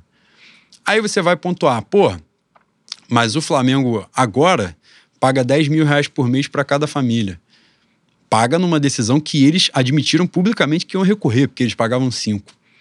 Mas aí que está o ponto da questão do dinheiro. Com 10 mil reais por mês é um valor razoável para que as famílias não passem dificuldade enquanto o litígio está sendo. está é, rolando, né? enquanto o litígio está em curso. A questão do dinheiro é a seguinte: eu não posso, eu não vou julgar o Flamengo por aquilo que eu faria no lugar. Porque na minha concepção, a minha concepção, se eu sou dirigente, o pedido total da Defensoria do Ministério Público passava, batia na casa dos 55 milhões, se eu não estiver enganado. Mas 55 milhões porque eram 2 milhões para cada família e uma pensão de 10 mil reais por mês por 35 anos. Então eram 55, 56 milhões de reais em 35 anos. A título de exemplo, o Vitinho, que é um jogador que eu gosto, custou 56 milhões de reais segundo o balanço do Flamengo. Vitinho chegou em meados de 2018. Nós estamos em janeiro de 2020. O Vitinho já está pago, já está quitado. O Vitinho está pago. A chegada do Vitinho não impediu que chegassem Gabigol, Arrascaeta, Rodrigo Caio, Pablo Mari, Bruno Henrique, Gerson e afins. A chegada do Vitinho não impediu que o Flamengo fosse campeão brasileiro, campeão carioca, campeão da Libertadores. Provavelmente vai ganhar uma porrada de título também em 2020, em 2021 e por aí vai. E a gente está falando que o Flamengo quitou o Vitinho em um ano e meio. A gente está falando do mesmo valor em 35 anos. Ah, o valor é muito alto do que foi pago num caso que alguém perdeu a vida num determinado espaço. Cara, todo respeito, o Flamengo tem um orçamento. Ano passado, o Flamengo bateu um orçamento de quase um bilhão de reais. Era um valor que você. O problema não é o litígio. Você pode chegar, pô, 56 milhões eu não vou pagar. Poderia chegar, por exemplo, eu vou pagar 50 em dois anos eu quito em dois anos. Ou então, na minha concepção, era assim: essa é a sua proposta? Tá aceita. Se todas as famílias concordarem, para mim tá aceita. Mas ao invés dos 35 anos, eu pago em 5. Se o Flamengo pagasse 10 milhões por ano nesse, nesse contexto, o Flamengo nem sentiria, sairia no mijo. Sairia no mijo, pagar 10 milhões por ano. O Flamengo quita, joga, quitou a Rascaeta em um ano, custando 80 milhões de reais. Então é uma escolha. O Flamengo escolheu tratar essa questão de uma forma estritamente técnica técnica. O Flamengo se ampara numa questão de jurisprudência, se ampara em que determinados pedidos das famílias não vão ser atendidos. É... E aí começa a usar algumas táticas que são deploráveis, né? Uma tática, e aí eu falo também porque sou profissional da área, é a criminalização da advocacia. E é um absurdo que o vice-presidente do Flamengo, geral e jurídico, que é advogado, compre essa narrativa de que os advogados estão ali para é, que dificultam o acordo e que os acordos não saem porque os advogados querem ganhar dinheiro em cima e orientam as famílias a ganhar dinheiro em cima. Boi, quando tu vai fazer uma cirurgia, tu precisa fazer uma cirurgia, tu pede pro pedreiro fazer? Não pede. Pede pro médico, que é o profissional da área, correto? Então, quem vai representar os interesses legítimos das famílias diante, perante o Poder Judiciário, é o advogado, que é o profissional competente para isso. E a capacidade do advogado é o que permite chegar para uma família e dizer, cara, vocês não têm que ser acuados porque eles são muito poderosos, não. Porque o Flamengo, como eu falei várias vezes em 2019, o Flamengo estimulou a judicialização do conflito, estimulou jogar o conflito para o judiciário, porque tem uma porrada de desembargador que é sócio do Flamengo, que é sócio remido, que é sócio proprietário, que é sócio a porra toda. O Flamengo é muito. E fora isso, o Flamengo tem condição de arrastar um caso judicial, empurrar um monte de recurso, um monte de questão jurídica, de filigrana jurídica, e a família não tem. Escritórios de advocacia menores não tem como sustentar isso. Não tem como ir para uma briga, para o pau, uma briga de anos, né? Então isso foi uma tática, foi uma estratégia. A, é curioso que o Flamengo tenha tido uma estratégia jurídica, né, para pegar resultados empresariais, né? A gente vai chegar, olha, nessa discussão cobraram a gente 55 milhões, mas a gente conseguiu fechar em 35, em 30. E o Flamengo não teve essa estratégia empresarial na comunicação, como você falou que é ridícula. A comunicação do Flamengo diante dessas questões. Quando você tem uma narrativa, ah, perseguição midiática, então vai lá e fala, pô. fala, se manifesta. Então, você não acha que está sendo perseguido? Então vai lá, se defende. Porra, o Flamengo não tem, não tem mídia para poder se defender? Tem. Ele usa? Não. Porque ele não está sendo perseguido, porque é uma narrativa mentirosa. Quando o Flamengo, uma forma de se defender, marca uma entrevista coletiva, pô. Deixa os jornalistas perguntarem o que eles têm para perguntar e você responde. Se você acha que está sendo perseguido, então vai lá. Não faz aquela coisa vergonhosa, aquele teatro patético que o Flamengo fez, né? Que a diretoria estava lá. Aí ontem o presidente dá uma entrevista dizendo que os pedidos das famílias são absurdos. A palavra é absurdo. Absurdo é perder filho queimado, cara. Entendeu? Num clube. É um negócio. Aí a gente começa aquela discussão de, de perseguição. Ah, mas e os CTs dos outros clubes? Cara, eu não me preocupo com todo respeito, eu não me preocupo com o que acontece fora do Flamengo, em outro clube, no Vasco, no Fluminense. Claro que eu quero estrutura melhor para todo mundo, eu quero que as crianças tenham condições, os, que são sonhos desses moleques que vêm de tudo que é lugar do país para jogar nos clubes grandes. Né? Tem um sonho ali de 20, 30 pessoas que eles estão carregando. Esses caras ganham salário e bancam 40 pessoas, né? De familiares, agregados e tal. Mas, cara, nesse momento é o Flamengo. O Flamengo hoje é o clube mais rico do país. Então o Flamengo tem condição de fazer isso e de resolver. Quando eu falo resolver, não é finalizar a questão, não é a tal da página virada. Resolver, o Flamengo tem que aceitar para si que tem essa chaga e vai carregar para sempre. Para sempre. Esses moleques não vão voltar. Se pagar a indenização, a vida deles não vai voltar. Se não pagar, também não vai voltar. Então a chaga está lá para sempre. Só que a questão da indenização ela tem que ser resolvida logo para que o Flamengo seja responsável, a partir dali, pela memória dessas crianças. O Flamengo, diretoria e a torcida. Aí sim é uma parte que cabe à torcida também. Memória, sim, a torcida tem que comprar esse barulho. E o que é importante para finalizar essa parte da indenização, que eu vou fazer a transição para o lance da torcida, é o seguinte: juridicamente falando, a indenização, nesse caso, né, ela tem o, o, dano individual e o dano coletivo. Nesse pedido do Ministério Público e da Defensoria, que o Flamengo ainda tem isso. O Flamengo disse que não fechou os acordos, o vice-presidente deu essa declaração, porque ele não via legitimidade em quem estava pedindo para representar as famílias. Tanto é mentira que eles fizeram a contraproposta. Então, se eles não tinham legitimidade, você ia falar: ó, com você eu não converso, converso só com as famílias. Nesse caso, o Flamengo fez uma contraproposta, muito mais baixa. Então, ele via legitimidade, só que ele quis pagar menos, correto? Então, é mais uma mentira que a diretoria trabalha. Nesse lance das indenizações, nesse pedido total, tem dano individual causado a cada um e o dano coletivo. Juridicamente falando, o conceito dessa indenização que lá para frente vai ser decidida, ela tem caráter que a doutrina chama de pedagógico punitivo. Então é pedagógico para ensinar que aquilo ali não pode acontecer de novo e você vai reparar os danos, né? Mas o Flamengo tem que ser punido por aquilo que fez, justamente para que ele não repita aquilo. Quando você fixa uma indenização de, por exemplo, 500 mil reais para o Flamengo, 500 mil reais sai no mijo no Flamengo. Então o Flamengo não sente aquela dor, teoricamente. Né? Então, juridicamente, tecnicamente falando, a porrada tem que ser grande para o clube sentir mesmo. Né? E as famílias estão ali pleiteando, o pleito é legítimo, o Flamengo tem legitimidade no litígio. O que eu estou dizendo, o problema não é o litígio em si, é a postura. Eu fiz aqui um. Falei um apanhado de algumas questões jurídicas, mas o problema não é o litígio em si, é a postura que o Flamengo está tomando nesse período inteiro inteiro. Inclusive nessa prática perigosa de jogar na família, nas famílias a peixe de, de mercenários. Essa semana teve gente falando de que a mãe de um deles vai casar de novo. Pô, a matéria era isso.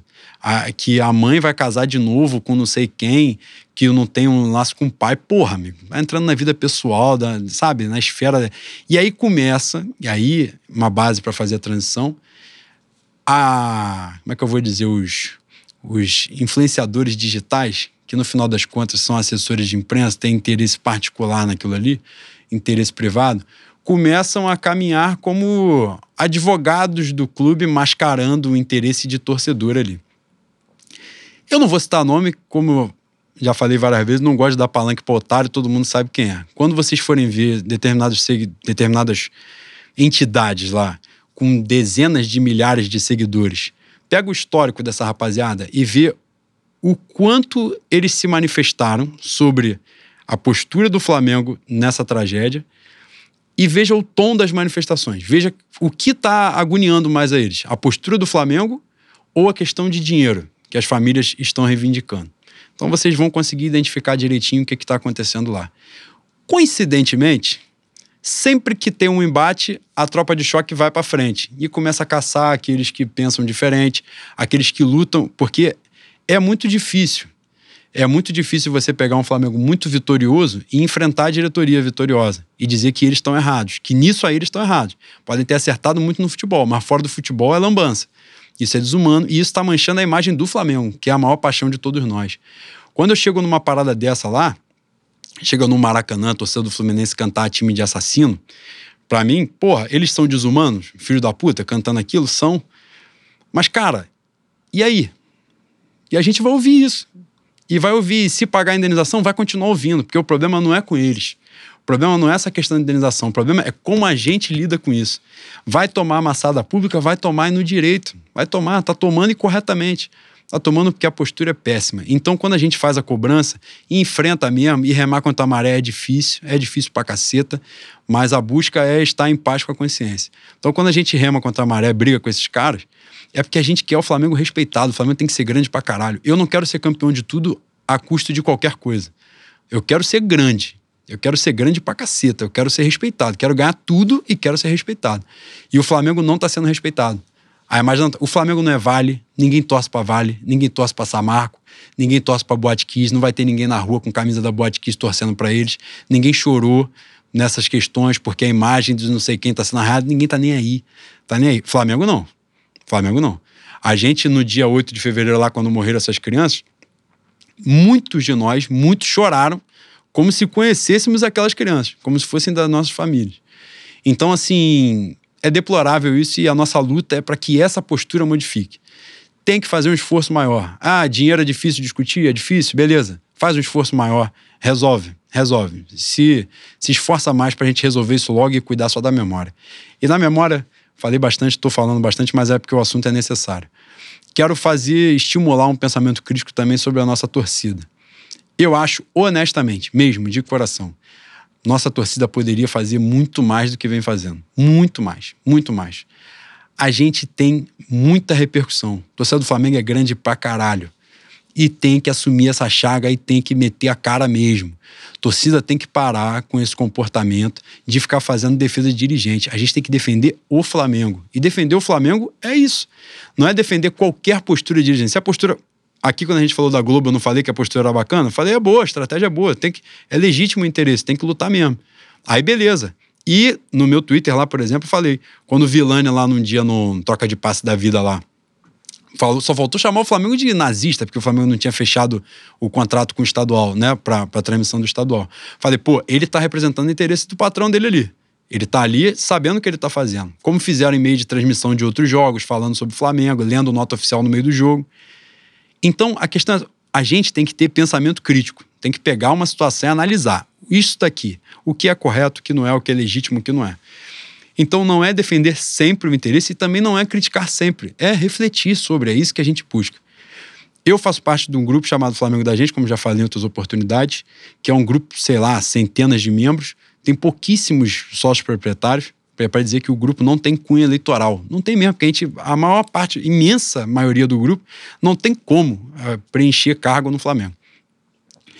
E o que acontece? Todas essas manifestações que vocês viram, aquelas camisas em frente à delegacia, camisas em frente ao Ninho do Urubu, camisa em frente à Gávea, Maracanã, o mural no Maracanã, lindíssimo, né?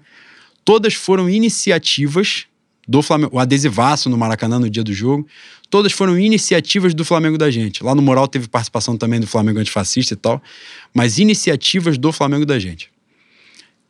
Tira essas manifestações, desconsideram todas essas. O que que teve? No jogo no Flamengo Madureira tinham bandeiras que já estavam prontas ano passado, que logo no Fla-Flu aquelas bandeiras estavam lá salvo um ou outro comportamento, a Nação 12 fez lá uma outra homenagem e tal, a raça parece que teve uma nota oficial. Porra, bicho, muito pouco. O Flamengo da gente, que é um grupo ínfimo, pequeno perto desses, todas essas coisas que a gente está falando, ocupou um vácuo. Eu poderia falar assim, pô, fantástico o grupo que eu faço parte, estou orgulhosíssimo, e estou mesmo. Mas ocupamos um vácuo onde ninguém estava e furamos a bolha, agora nós somos tal, estamos sendo observados, não sei o que lá. Pô, irmão, vou te falar, eu consegui sentir um misto de orgulho e decepção. Porque esse vácuo não era para existir. Não tinha que existir. O dia de sábado, eu nem acho que tem esse negócio de sábado, não, é, o Flamengo não possa jogar no dia 8 de fevereiro, eu acho que nem é um problema. Eu acho que todo dia pode ser um dia de memória. Se o Flamengo jogar nesse dia, tem que ser um dia muito forte, muito intenso. Pode ser, se não jogar também, maneiro, é uma homenagem bacana. Mas, porra, muito pouco, muito pouco. Parar para cantar só nos 10 minutos, bacana, bonito, bonito, mas pouco. Já vi também estar no estádio, tem um momento de perigo lá no, no jogo e tal, o nego para de cantar, o canto não pega na torcida toda, é só um, pequenos nichos na arquibancada, entendeu? Cara, a gente poderia fazer muito mais. Nesse lance desse comportamento de torcidas adversárias, vamos parar para refletir. Vamos supor que as crianças morressem no Fluminense, por exemplo. Vocês não conseguem compreender que os papéis se trocariam tranquilamente? Que o Fluminense falaria em perseguição midiática que o Fluminense falaria em famílias mercenárias e que a torcida do Flamengo, em coro, cantaria time de assassino para eles. Então o problema não é só no adversário, o problema não está só aqui. Entendeu? É, é isso que eu estou dizendo. Tanto o comportamento de torcida de perseguição midiática não é que seja a particularidade do Flamengo, que a torcida do Flamengo seja alienada, não é isso, não. Isso é reflexo de sociedade mesmo. E como sociedade, o que a gente está vendo é que a gente perdeu pra caralho. Perdeu pra caralho. Esse gesto da torcida do Botafogo no ano passado, isso me marcou muito. Cara, os caras imprimiram fotos, imagens de crianças, colaram nas pilastras pra torcida chegar lá no, no dia do jogo. Bicho, você desconsiderou tudo, desconsiderou tudo. Qualquer porra de humanidade, o jogo ficou em segundo plano. Foi pro caralho. Você foi para destruir a, a moral do, do, do, teu adversário. Você tornou ele inimigo e tal. Então, dito isto, não quero me. Já me estendi bastante, falei bastante, mas é porque era uma pauta necessária mesmo é, propor essas reflexões para as pessoas, tanto na ação da diretoria quanto na ação da própria torcida. A gente pode fazer muito mais, pode fazer muito mais. É importante que faça muito mais. Tem que cobrar dirigente mesmo, tem que cobrar, tem que ir em cima, tem que cobrar a nossa própria torcida, conscientizar, falar, pô, meu irmão, a gente quer o melhor pro Flamengo. A gente quer essa porra se resolva nesse sentido para que a gente só possa lutar pela memória fazer memória, respeitar essas crianças, construir o memorial. Aí os caras falam que vão construir uma capela para ter uma parte da capela falando das crianças. Porra, aí a parte das crianças que morreram vira um estacionamento. Entendeu? Assim, a gente pode fazer mais. Esse, esse é o ponto. A gente pode fazer mais. É, falei bastante, né, Boi? Mas. Só dois pontos Diga. pra gente encerrar. Hoje o Juca Kifuri, no, no poste de bola, disse que, segundo informações de um amigo dele da polícia, uh, provavelmente esse caso da, da tragédia de Juninho se resolva com a culpa no ar-condicionado, né? Embora, embora esteja muito longe da jaula que o Rodrigo Amorim falou que os garotos estavam, sim, né, na CPI, os contêineres eram usados pelos jogadores profissionais do Flamengo, os mesmos contêineres. Sim, sim. Foi usado pelo Ronaldinho Gaúcho, a lenda do futebol. Então, como você muito bem falou, a gente tem que ponderar e defender os interesses do Flamengo. E defender os interesses do Flamengo passa muito longe de passar a mão na cabeça de diretor, de dirigente, né? E é óbvio, é, só pontuando pegando esse finalzinho, é óbvio que poder público tem interesse e participação nisso. Tem responsabilidade nisso. Quando a gente fala, é porque eu, eu vou cobrar muito mais do Flamengo do que eu vou cobrar da prefeitura. É claro. Entendeu? A Light, Porra, foi, depois o Flamengo se vira com a Light, com dinheiro, com indenização. Eu não torço pra Light, entendeu? Não, não me preocupo com a Light. Pelo contrário, profissionalmente eu brigo com a Light todos os dias. Então, assim, cara, a luta é pelo Flamengo, é lutar pela imagem do clube, né? Mas é muito necessário isso que a gente falou aqui, para dar uma suave descontraída nesse finalzinho, finalzinho mesmo. A galera mandou, a gente pediu para o pessoal mandar umas perguntas para a gente montar a pauta, né? Mandaram as perguntas que puta que o pariu também, né? Aí eu vou fazer um, um bate-pronto aqui com o Leno para ver o que, que o Leno consegue responder, né? É, boi, perguntaram se. Não, primeira pergunta é Shakira ou Jennifer Lopes? Pô, isso aí é. Briga de foice no escuro, né? Coisa fantástica. Mas Shakira, né, Boi? Falam, abre um espanhol. Ah, não, a Jennifer Lopes abre um espanhol gostoso aba, também. Aba, né? aba. Mas, porra, minha Shakira é daqui, né? Colado. Pertinho, né? Pertinho. Perguntaram se a, uma tal Gabi, é, é Gabi o que? Martins? O sobrenome? Não eu lembro não sei agora. Não lembro. essa gança, não. Se ela tem chance de ser protagonista no Big Brother. Ah, menina do Big Brother. Porra, a menina, ela é, é bonita, mas ela tem a presença de uma samambaia, né, boi? Ela é, não tem. Pensa de um copo d'água, né? Porra, ela é um peso de papel. Infelizmente não vai dar pra ela. E quem ganha o Big Brother? Ah, de longe é meu babu, né? Que é gênio. Porra, é fantástico. Que fez um timar maravilhoso, inclusive. Aliás, ali era quase a incorporação, né? Sim, ali sim, ele foi era médio. fantástico. Meu, meu não, nosso, né? Nosso Matheus Leal, brilhante jornalista, mas um imenso um filho da puta. Jornalista Matheus Leal. Fez uma pergunta que se a Bovespa vai bater 300 Cara, mil eu não pontos. sei nem se escreve Bovespa ou Ibovespa. então, vai tomar no cu, Léo, antes que eu me esqueça. E para finalizar, é, a pergunta era Jailton ou Ayrton? Fizeram essa pergunta lá. Que porra é essa, cara? Fizeram essa porra lá, pra escolher um dos dois. Mas quem são esses seres humanos? Não, Jailton, Ayrton, ex-jogador do Flamengo. cara. Porra, o instinto assassino do Ayrton me pega mais, né? E foi ex, né? E foi ex. É importante. E não, e bom ponto, ele foi ex, foi importante na, na, na, na construção do Flamengo, Foi gênio, foi gênio. na ascendência daquele time. Duas, eu falei finalizar, mas duas coisas que eram interessantes. Primeiro, é, foi chutão ou foi lançamento do Diego? Porra, aquilo ali foi um, um passe divino. Coisa Com maravilhosa. as mãos. Com as mãos. Coisa fantástica. E perguntaram qual, qual é o melhor samba do carnaval 2020. Olha, rapaz. Porra. Pode vir. Eu sei que você vai. Pode vir, vem. Massageia meu ego. Veja vontade. bem. Veja bem. 1 hora e 25, não tem necessidade da gente responder essa pergunta. eu comecei, o- eu comecei o, o pré-carnaval achando que Portela, Beija-Flor e Mocidade tinham sambas bastante parecidos quanto à qualidade. Mas depois que eles, os sambas começaram a, a, a, serem ensaiados, né? Nas ruas, nas quadras, a Mocidade, o meu preferido bloco na cidade de São Sebastião do Rio de Janeiro, botou uma larga vantagem comparada a Portela e Beija-Flor. Então, o melhor samba do carnaval é da Coronel Tamarindo. Já que estamos Mocidade. aqui, agora sim, né? Já falamos de samba. Já que Mocidade e Portela vão pegar portentosos quarto e quinto lugares Os no- maiores quartos da e quintos- história É que a gente vai pegar. Quem ganha o carnaval? Cara, a minha aposta, se eu tivesse os 5 milhões que você tem nesse bolso direito, eu apostaria que esse título atravessaria a poça. Iria lá pra Niterói, lá pra Amaral Peixoto, Viradouro. Pra Dominguinhos cantar o samba de novo. Coisa linda. Coisa fantástica. Rapaziada, espero que tenham gostado. Feliz 2020 pra todos nós, que seja uma temporada fantástica. Essa onomatopeia de i é meu Dominguinhos. Pra quem não esteja. É pra pra quem, quem, não, é íntimo, pra quem não está feito ao samba, não, não, não tô incorporando a pombagira, não. Exa- Fé no Mengo, rapaziada. no Mengo, rapaziada.